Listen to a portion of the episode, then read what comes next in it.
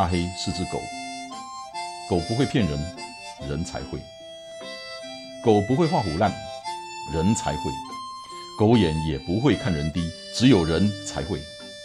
大黑看天下，我看的天下跟你们的不太一样。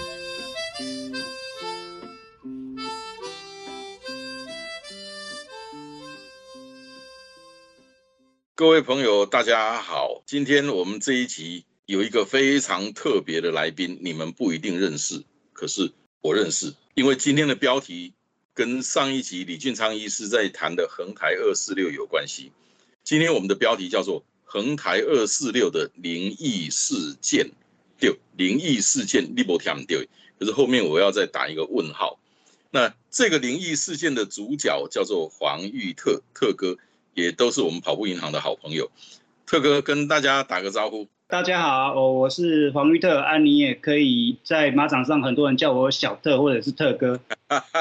大家好，我叫特哥，您打个好意思叫小特呀。啊，有一些前辈真的是叫我小特啦。哎，特哥，你是你是你有参加分组吗？那个五四二一？呃，没有，因为我比较就看狗屁啦，而且有一些工作上的关系，所以没办法参加这些团体上的活动。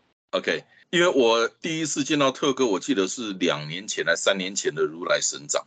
那一次我跟月华跟姚翔夫妻，然后他们一群人帮你做补给。我记得我见到你是在那个那只大狗狗那里。哦，差差不多，对。蚂蚱虾，蚂蚱虾，对对对。特哥，那个介绍因因为今天我们要谈的主题是那个你四月份那场横台二四六，也就是两两百四十六公里。介绍一下这场赛事好不好？哦，这场赛事的话，其实它从起点是在台中港嘛，台中港大酒店，然后终点的话是花莲的富士社区，那就是距离呃泰鲁阁的牌楼大概还有一点多公里，那这总总长度大概就是二百两百四十六，所以它就是五岭合欢山，然后再下去到花莲。对对对对。一般那个这种两百四十六公里，一般的跑者，那个他们都大概花多少时间？二十几、三十几个小时。如果是高手的话，我知道的是大概三十小时内的有，三十小时。大半如果说以一般的跑者没有在刻意去练的话，大概就是在三十五、三十六左右，三十六。那个也都是有练的啦，那个都是超马咖的啦。对，特哥阿力这场你你按照准备，你怎么准备的这场赛事？这一场赛事其实要要讲就是说，我一开始的时候一开始是参加他的最低阶的那一个一零六改一零，那最后再来就是现在再来就参加他的一六五，那一六五就是从他的精华段就是从普里到花莲。那再来二四六就是加了市区，就是从台中港到埔里的地理中心碑这边，然后再到花莲这样子。那我在这个准备上，其实来讲的话，一开始的时候就是先先确认自己能不能做跨业嘛。那在这部分来讲的话，其实我还蛮谢谢我爸爸妈妈给我这个体质啊，就是说我对跨业这个部分我没有任何的不不适应，我除了。第一场那时候跑一一一零的时，后来一一零的时候，就是从纳鲁湾呃民宿那边起跑，然后到富士社区这一次，那一次因为没经验，然后就傻傻的就很开心的就跑。那那一次的话，就是遇到那种大家很就是所有的只要遇到跨越的，刚遇到就是大概在三点到五点中间这边，你会突然间很想睡。所以特哥，你今年四月这个两百四十六公里，其实。在这个之前，你已经参加过两次的比较短距离的，对，对不对？对，所以是循序渐进，不是一开始就跑这个两百四十六的。哦，对我一般我的跑法是，我像我在跑超马是都比较保守，像我会从半马开始，以后跑了两年多以后才开始跑全马。嗯嗯嗯嗯。跑全马以后是就大概是从二零一四年开始，那这中间就是慢慢的。先从全马跑完以后，再跑五十 K 的，再跑完以后就跑七十，七十跑的再跑一百，然后才所以很稳，一百一百六这样，很稳呢。所以像这一次这两百四十六公里，你花了多长的时间准备？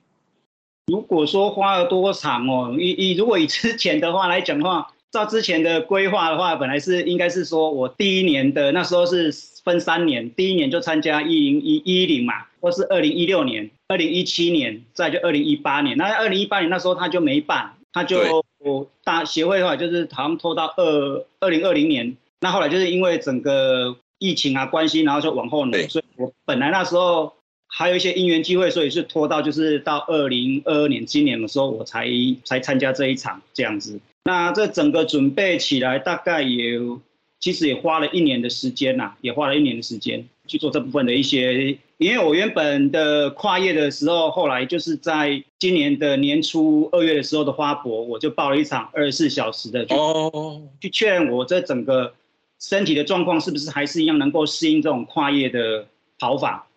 那那一场适应下来，其实我大概就已经有底有把握说，呃，我应该要完善，应该没什么问题。因为那一场我跑下来，已经那一场话，大概我那一场大概总距离就跑了一百一百六十九。哦，那很那很不错的，那很不错。那可是特哥那个花博那个是在平地，那你这一次这个横台你要跨过合欢山，呃，要跨过。上五岭，跨过合欢山，所以它的海拔是不一样的。你有考虑到那个气温的变化吗？呃，其实我有考，我我有考虑过。那我有考虑到就是说那些变化。那因为我本来就是所以说我为什么会那时候是会从那个一后来会报那个所谓的从普里的地理中心杯开始跑的那场的原因，就是我要确认。呃，那时候有看过一些报道啦，有在讲就是说你如果哈。缓慢的从平地开始往上爬的时候，你这样去适应的话，你的身体会比较不会有所谓的高原反应。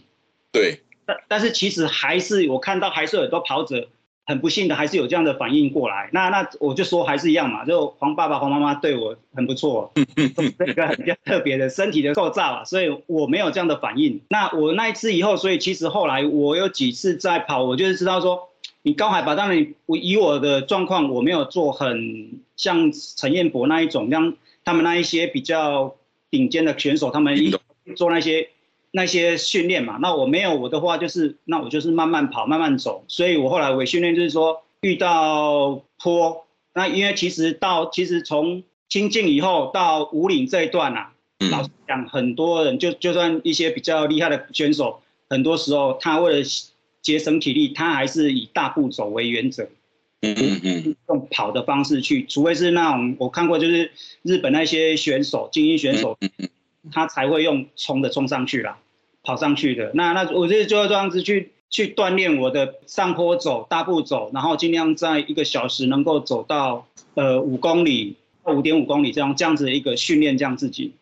那这部分其实就跟我后来我一直在参加 T T U R 的这些所谓八百壮士，有有有些我们里面的一些卡迪郎应该都知道，就是这些赛事啊。那这些我就是这样子去训练自己，因为它里面其实它的爬升都还蛮多的，也其实也有越野啦，它也有越野。它像日月潭这一场，它雪沙连这一场，它其实就掺杂了一些越野的，对，里面有一些越野的成分在里面，那其实都不错，都很很很好。那就是这样子去把我的一些整个的，就是这部分的超马的素质给提升上来。特哥，我要到主题了。好，这次你发生了这个事情，因为呃，我看了好几个人写这个报道，包括雅芬王雅芬写的。嗯，那可是我想今天男主角到到现场来了，你你自己讲好不好？整个整个那个事件。哦，其实整个来讲的话，哈，就是说我第一天我们是从七点就晚上七点起跑嘛。我我打我打个岔，先给先给我们的听众朋友一些一些背景，就是，呃，就是主办单位看到，因为他们每一个选手身上有一个晶片，就方便主办单位能够追踪每一个选手的的位置跟前进状况。那比方说，如果有谁在某一个地方停留过久了，晶片没有移动了，主办单位就就知道说，嗯，可能有状况可以去去找去去处理。那就是我看 FB 他们 po 文的，就是说看到你的晶片在某一个地方没有动很久，那然后他们打电话给你，哎，不是啦，大大概这边可能是一些，可能有有有有看到的是不同的那个，因为其实哦哦，我你跟你讲，我你跟你讲，哦，我跟你讲哈，就是说其实这边来讲，以前的话，大会它确实是有所谓的，就是过晶片的那个，它会每过一个确认点，它就会做刷晶片的动作，去确认所有。选手的一个状态，以刚刚讲的那个部分的话，我知道是 T1 的话，他的几次这一种比较长距离的赛事，他都有做这部分，他会要求选手去背一个 GPS 的装置，对，他会去 check in。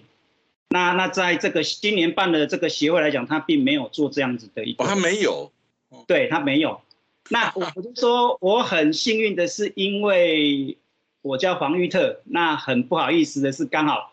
雅芬姐这一次刚好也参与了这个志工的这个部分，那我就很不凑巧的，就是三不五时就会跑在她她的周遭，让她出在她出现的那个站，我就会看得到我，所以他就很晓得说我的状况是怎么样。那小八哥也很清楚，大概晓得说，哎，玉特这一次跑起来的状况是怎么样，也都很清楚。对，那他们会发现说，哎，为什么我还没回来？原因是因为就是。现在就开始讲我，我就是我，我整个的那个状况了，就是说，他就发现是说，哎，那个总医女总医啊，嗯，女女总医就就就就跟就跟雅芬姐讲说，哎，我有看到特哥呢，可是特哥怎么都没看到他，他的包包还在还在终点处等着我去领。那雅芬姐她觉得，哎，不对啊，他怎么算，我应该也都该到了，所以他那个时候就已经到他的关门点是礼拜天的下午五点。所以说，他也就打电话给我，那那也就是那通电话，第一通我还没接到，我是第二通的时候才接到。那也很谢谢，就是因为有那一通电话，才把我从呃我的恍神状况把我救回来。所以那个时候你人是在哪里？呃，我那时候其实就是就是如果在 FB 上面我我自己自述的哈，我就是在在台十四甲线的十一 K 左右上上下下，就是在那个清近的那个加油站。新进了加油站到那个最高的 Seven 那边有没有？对，在那边上上下下的漂移晃动，然后有可能还会往下到那个清境农场的那个门口那边下以后再往上走。啊，我就是在我就从如果没印象没记错，应该是从十十一的样子就一路晃晃到了五点到五五点零五分到零七分的时候，雅芬姐那通电话才把我救回来。所以。你那五六个小时就在那边来回的晃，对，因为那一条路是不会迷路的嘛，不会迷路啊，对啊啊，所以你就是在那那六个小时就在那边，就是上去下来上去下来这样不断的来回走。对，你那个时候，你现在经过两个月了，你现在知道你那时候为什么会来回走吗？呃。我其实那时候我应该这样讲哦，其实一开始的时候，我我我后来回来以后再继续回想我那时候的状况，就是说，其实我那时候是在那边呐，找一条找一个路口，一个红绿灯的路口，我要做右转，在清在台十四甲上面，我要找一个大十字路口，哪有红绿灯，我要右转，然后再往前走，我就到终点了。可是那里有这个路口吗？没有啊，但是我可以跟你讲哦，我我那时候跟。几个选手有遇到我嘛？然后回看的时候呢，我印象中我还没记错的话，我还看到几个选手真的有往那个路口走。因为一条路都无迄个路口啊，嘛无迄个红绿灯啊，干不是？对呀，没有红绿灯要右转啊。我在我那时候在找要找一个红绿灯要右转的路口啊。所以你那个时候脑子里面就是一直在想，我要被吹出来红绿灯，红绿灯的诶，起米路口我要右转。那时候脑子一直想这个事，那你也不知道为什么突然会有那个想法，我也不知道，我也因为事实上事实上就那条路上没没没有这个路口啊，也没有这个红绿灯啊，一直都没有这个，这是一个一个不存在的一个一个东西。可是特哥就是不知道为什么突然会有这个想法，所以你为着那个红绿灯，为着那个十字路口，你怎么上上下下呢？五六点钟。我就在那边找，那但是后来就是因为有选手在问我嘛，那其实我也不知道有一，我我现在还是没有那那那个部分我就没办法去解释啦，就是说就是说有选手一直在问我说，哎特哥你你已经跑完了，我那时候就顺手就说，我那时候我不知道为什么会我有一个声音告诉我说我已经跑完了，嗯，另外一个另外一个声音告诉我说，我已经跑，我已经去了那一个右右转的右转过后的那个终点，我已经去报道。嗯嗯，到终点报道了。对，我已经到终点报道了。那嗯现在就是这另外这个人呢，就是不知道为什么就是在找这个，然后后来就是我的就是几个跑友真的有刚好认识我的，或者是刚好就是在跑步的这这沿途中大家认识的，他就说，哎，哎，玉特啊，你跑完了哦，因为那时候已经我知道有几个已经是比较后面进来的嘛，那他们就在问，那我就有点烦了，我就说啊，我就觉得说啊，算了，就是因为他们看到我还有背包包跟挂号码。所以才会有我在写的另外一段说，我去把包包跟号码布放在一个我认为安全的地方。那你现在如果问我说，诶、就是雅芬姐在在我们后来去去找的那个位置嘛，那问我说为什么你要去想那个地方？那我只能以我现在我我我我能够的给的方式，就是说我当然要找一个地方我放起来，我会觉得安全嘛。嗯，那那一个地方就是我我那个当下认为说。那个地安全的地方，我安全的地方，而且那个好像是我一个朋友的家。那那个朋友家呢那个朋友家就是有点就是说，大家都不知道你们有这种经验，就是说，就你去了某一个某一个地方，某一个点哈，你会发觉，哎，这个好像是似曾相识。对，在我梦中是不是哪边有看过？有有有，他就是那样子的给我的感觉。就呃，应该我我有这个经验，就是以前。年轻的时候，应该讲十几岁、二十几岁、三十几岁、四十几岁，就越来越少了啦。嗯，就是越年轻的时候越有的些，哎，这个人哪里见，什么时候见过？可是后来你怎么样去追查，都不可能见过这个人。嗯，这类所在我哪想办来过？可是你再怎么想，都不可能来过这个地方。对啊，那个景象的是，嘿，我哪想办来过？那。我我这种经验是真的，十几岁、二十几岁、三十几岁，然后开始慢慢的就变少了，到到基马来的无啊啦。等于你你讲这个经验，我有我有真的有，这人都会把跨鬼，可是不可能，或是这类所在，嗯，那就把来鬼，是啊，就就是啊，可是你怎么想，那不可能来过这个地方啊？嘞，哦，没错，所以这金价是。科学没有办法解释的哈，没错，或许是我们因为五郎五郎，因为我不想把这个事情讲成灵异事件了，我也不想讲成是什么迷信的事情了，因为嗯，其实咱人类哈有真济，咱知影科学无材料解说的啦，讲讲迄有做迷信，其实是咱人类无知啦。是啊，是啊，你无无找该说的代志啊，所以所以那个时候就是到后来就是雅芬跟你通上电话，嗯。然后叫你早一点嘛，等你去给你载。对啊。那等了多久？等了十来分钟吧，应应该不到分钟啊，十来不到十，因为因为我后来跟他约是约约在那个约约在那个 seven 那边见嘛，因为那个那个点会比较好好方便他回跟那个亲近那个 seven 是吧？对对对，就亲近那个最高点那个 seven 那边。所以一卡等来和你迄个时阵，嗯，你自己有意识到说。你其实已经迷失了，你已经不是在终点了。你那时候一一叫等于点位选，你有意识到这个事情吗？我其实一开始说没有，是因为雅芬姐看起来是她有类似这样的经验嘛，所以她问法就很特别。她就直接问我说：“啊，小特，你有没有经过终点？你有没有经过那个拱门？”她这个就是因为这一句话，就这个点就把我唤醒了。我就想没啊，就没就说没有。他本来一开始问我说：“你没有进终点？”我说：“有。”他的那个感觉就是，嗯，干嘛呜？而且他就问我说：“啊，你有看到拱门吗？你有通过那个拱门吗？”啊，我我那时候就换我愣住了，我就愣了大概几秒钟有了，至少几秒钟有了，我就就回他没有啊。接下来就讲说我没有完赛，我就知道我没。今天今天早上我跟雅芬有通电的话，因为我邀请一个小发马来上这个节目，然后。伊伊紧张，伊讲伊会紧张，讲你紧张啥？讲迄个应该毋是特哥，伊讲啊，啊伊伊就讲特哥应该做无菜，伊成绩很应该很好啊，啊，讲应该毋是伊讲，所以整个那个时候你才知道说，其实你并没有回终点。对，好，我们今天这个事情如果经过了两个月，嗯，以你现在你当事者。你如果回想你，你认为那个时候你的精神状态是是怎么样？是什么情形之下会让你有那些幻觉？我我我觉得啦，就是说，其实我这样子这样子就熬夜下来哦，就就像说我我们去看那个海军陆战队，他们那时候最结训前不是有所谓的地狱对地狱周那七天七夜嘛？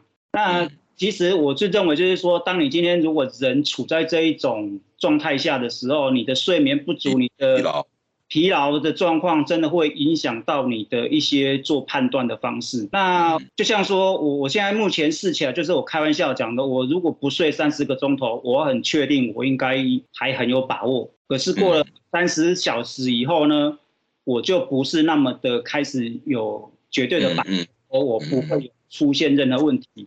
那我只是很庆幸的说，我会是乖乖的就在那部分徘徊，而不是像去开发新路。或者是干嘛的？就去锤咯啊！哎，去锤咯啊！可以可以啊，弄啊！我就乖乖就在那边晃啊晃啊晃这样子。应该是说老天爷真的也很疼我啦，就是因为那天其实后面六五点你又开始就开始起雾起大雾了。对对，其实气温开始降了。而如果说我就说那时候如果真的没找到啊，我那时候真的还在晃，等到我回神过来的话，可能有一些状况就跟现在的。不太一样了。对，而且而且，如果万一更离谱的去锤咯，嗯，啊，那个就真的就很危险了。找找路的话，我就老实讲啊，如果真的雅芬姐好，真的找到我了，真的真的有打电话，我也回应他。我换我不知道怎么跟他讲说，呃，我在哪里，在哪里？因因为其实我发觉那个 GPS 啊，最飘哦，就是所以那时候一开始的时候，我去找我的那个，我丢掉，我去藏，不是丢掉，我藏。放放我东西的那些那点啊，我们照 GPS 上面那个点去找的时候，它其实它是飘在另外一边呢，在在深山里面呢。对，因为在深山里面，你很对。那还好是雅芬姐她家的她家公子啊，那个嗯蛮厉害的。他他因为我还有另外一只手机在那个包包里面，他用手手机定位刚好他那个我那个店也刚好就是只够发讯号 GPS 的讯号定位，因为我后来。等到我拿到那只，我们找到包包，拿到那只手机的时候，它只剩下两 percent。哎，其实都就老实说，就是这部分这样看起来，就是老天爷真的对我很好了。天公不要听你啦。对啦，我听话了，我听话。这样讲就是讲，人拢袂使铁气啦。真不能铁死，真的不能铁死。有提供，其我们就就是说，因为特哥这个亲身的经验，你想他跑半马。跑全马都经过多久的时间？然后为了这个横台二四六，他先跑了最短的距离，那个一百一的，然后再来一百六的，然后才进到这个二四六。他是很很保守、很稳的这样在准备的。金价的提供弄比赛扣谁了？比赛比赛 T K 了，就是有时候你准备的再充分，只能说一发生意外的几率会比人家小很多。那啊，过几行就是吼，真正啦，特哥平常一定点来扶老太太过马路啦，啊，所以天公变嘛听你啦，哎，所以都有雅芬你那呢，所以真的我是觉得就是说，任何事情哦，尽人事是必须要的。所谓的尽人事，就是你为了要完成这个目标，你要充分的去准备，不要存侥幸，也不要找借口，那么就比较不会有遗憾。可是尽人事之后，马波波建功，你一定会完成。所以未使替气，未使扣谁。那真的这个就是平常的修为啦。啊，因为我虽然跟你无作性吼，但是听月华音、姚翔音的讲，啊，听因遐的功力，大家对你对你迄个迄个口碑都很好啦。你应该嘛是常常你扶老太太过马路啦。给他一口业了，不太招口业了。所以真的就是我，我跟特哥今天是第一次聊这么多。那以前就见过两次面，然后也因为在赛道上也没有太多聊天，所以真的今天很谢谢特哥来跟我们大家聊这个事情。因为这一期除了当事人伊博阿朵怎样加贼，而且想一想，如果你是黄玉特，在那个情形之下底下呢？上上下下那写了点钟，事后回想起来，真的会捏一把冷汗。加在迄个时阵无讲要去找路啊，加在迄个时阵亚分因有找着你，所以好人一世平安啦，特哥是好人啊。是啊，是啊，是啊。那今今天很很谢谢特哥专刚来跟咱分享这个事情。特哥想要有有啥物话要跟咱大家五四二一的朋友、跑步银行的朋友讲一下无？呃，我这边分享一个我我我跑超马的一个一一个思维，就是说我跑我跑超马，其实最主要是就是我把它当成是所谓的跑旅，我用跑旅的心情来去看这个世界，来去看这个地方。那我会觉得你用这个方式哈来才是多来会是一个比较好的方式。那那但是像是说你今天像在参加像这样子的一些赛事的时候，其实有些时候该需要有一些协助还是要啦。就是像说以以这种二四六来讲，我会建议哈，你可能还是需要有一个呃所谓的在你后面的一个后备援小组啊，在协助你。就是当你今天有一些闪神状况的时候，他能够把你拉回来。有人给你看嘞，有人给你看嘞，有人给你顶嘞。因因为你你说真的，就是说，其实以我们这一次这个这个来讲，它有比较特殊，是我们其实这次是双剑五岭啊，以前是没有过的，没有没有过的方式，没有过的一个赛事方式。那所以是我我们很长时间，等于是我们从礼拜六的下午开始。所有的选手基本上就已经在两千公尺以上的高山上面这样去做这样子的一个，然后两两趟嘛，对不对？对，就是从就是翻过去翻到大屿岭以后，然后再从大屿岭再翻回来，翻回来到到青津这边。那以前的话，以前的做法就是我翻过去以后就直接往下跑。对呀，对呀，对呀。所以如果说假设今天是直接一路畅通的话，从台中港到花莲的话，我可能。我会觉得那就完赛了，我也不会觉得怎么样。嗯，那其实这一趟如果说后来我真的也这样莫名其妙完赛的话，我会觉得我就没有这个经验。但是我会觉得老天爷可能会觉得你黄小特应该不应该让那么轻松让你去去 去做这些事情呐。所以我会觉得就是呃这部分就是他在考，这是在试验我啦。哎，那所以我会建议是说，如果说像这种长距离的跨越赛事的话。真的建议跑友，如果你今天有想要报的话，就是你可能就是跟你一个差不多的跑的方式的朋友一起跑，不然的话，你可能要有一个所谓的后勤部部队，他不是帮你，他就是后面帮你盯着你，可能会发生一些状况的时候，他可以拉你回来。有人看着你，对，有人看着你这样子。毕竟安全才是回家的路啦。对啦，安全才是回家路。所以说，就像我跑超马也是一样，我就是认为不行。该放下就放下，对对对对，这个很重要。该放下就放下，放下身体觉得不 OK 就放下，反正路永远在那边，你都可以都可以再去做，不不需要去拼这样子。嘿，这是我给大家就是一个分享，就是我我这边一个跑超马的一个态度是这样。今天谢谢特哥黄玉特跟大家分享这个他亲身的经历。好，特哥跟大家 say goodbye。好，谢谢大家，也谢谢大一哥，好，大家，拜，谢谢你特哥，谢谢。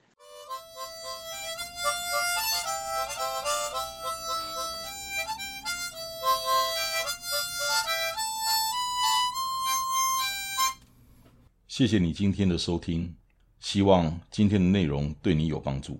祝你一切顺利，大黑看天下，我们下礼拜见。